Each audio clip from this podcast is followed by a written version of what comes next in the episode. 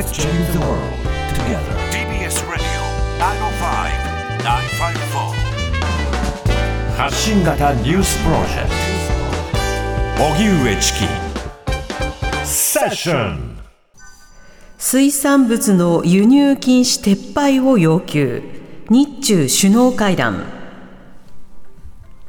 アメリカを訪問中の岸田総理は16日、中国の習近平国家主席とサンフランシスコでおよそ1時間に及ぶ会談を行いました。両首脳は共通の課題で協力を目指す戦略的互恵関係の推進を再確認。日中首脳会談は去年11月にタイで行われて以来およそ1年ぶり。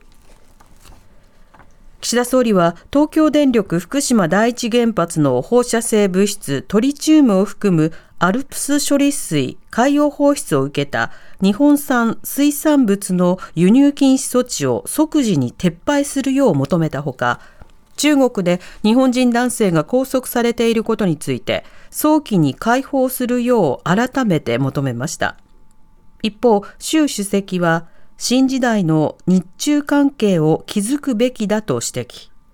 共通利益に着目し、立場の違いを適切に処理すべきだと主張しています。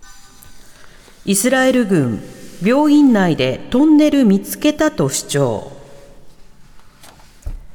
イスラエル軍はイスラム組織ハマスの拠点だとするパレスチナ自治区ガザの最大規模のシファ病院に突入し、トンネルの縦穴などを発見したとして映像を公開しました。イスラエル軍は病院の地下にハマス中枢の司令部があると見ていて、攻撃の正当性を強調。これに対しハマスの幹部は、シファ病院に作戦司令部など存在しないと改めて主張しました。さらにイスラエル軍が捜索の後に病院に武器などを持ち込んだとして自作自演だと非難しました。軍による病院攻撃は国際法違反という批判が高まる中、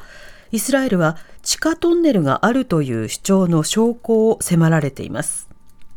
イスラエルのネタニヤフ首相は16日、CBS テレビの取材に対し、シファ病院への突入については、人質が拘束されている強い兆候があったため実施したとしています。市川猿之助被告に執行猶予付きの有罪判決。東京都目黒区の自宅で両親の自殺を手助けしたとして自殺幇助の罪に問われている歌舞伎俳優の市川猿之助、本名木下隆彦被告に対し東京地裁は今日、懲役3年、執行猶予5年の判決を言い渡しました。市川猿之助被告は10月の初公判で起訴内容を認め、検察側は3年を求刑する一方、弁護士側は被告は猛省を抱き、立ち直る環境も整っているとして執行猶予を求めていました。東京地裁の安永健二裁判官は、被告は自身に関する週刊誌の記事を読んだことをきっかけに自殺を考えたと指摘。その上で犯行について短絡的というほかなく、組むべき事情が多いとは言えないと指摘しました。出演者の不祥事による映画助成金不交付は違法。文化庁所管の独立行政法人日本芸術文化振興会が映画に対する交付金、助成金交付を出演者の有罪を理由に取りやめたのは違法かが争われた訴訟の上告審判決で最高裁は今日不交付は適切とした二審判決を破棄し違法と判断しました。逆転勝訴が確定しました。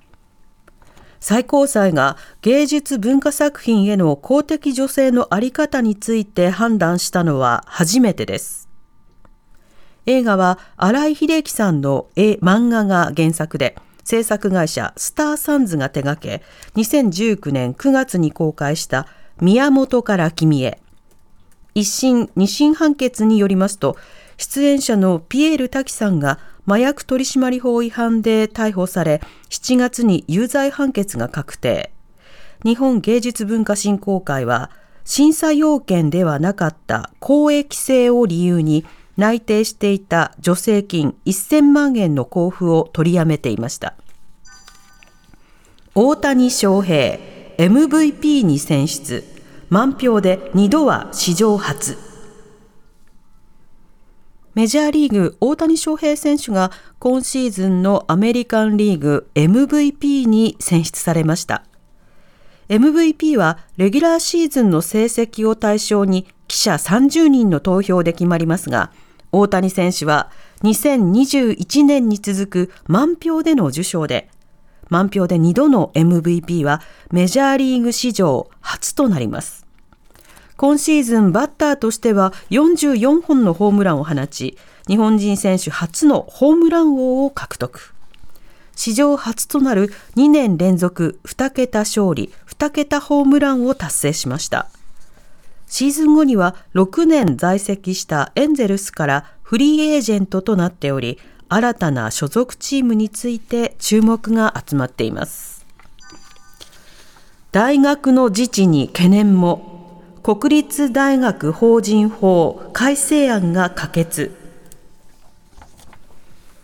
大規模な国立大学法人に運営方針を決める合議体の設置を義務付ける国立大学法人法改正案が今日、衆議院文部科学委員会で採決され、賛成多数で可決されました。改正案では、学長と学外の有識者を想定する3人以上の委員で、運営方針会議を構成、予算や決算に関する事項などを決定します。委員の選考には文部科学大臣の承認が必要になります。改正案をめぐって教員らから自由な活動が確保できなくなり国の意見に従わされ従わせられると大学自治に関する懸念が出ていました。一方参院本会議で岸田総理や閣僚らの給与を引き上げる国家公務員特別職の給与法改正案が可決成立しました。公明党や立憲民主党などは増額分を党が議員から集めた上で公益性のある団体などに寄付することを表明。自民党も同様の対応を取る模様です。TBS ラジオ TBS ラジオ荻上チキ。荻上チキ。セッション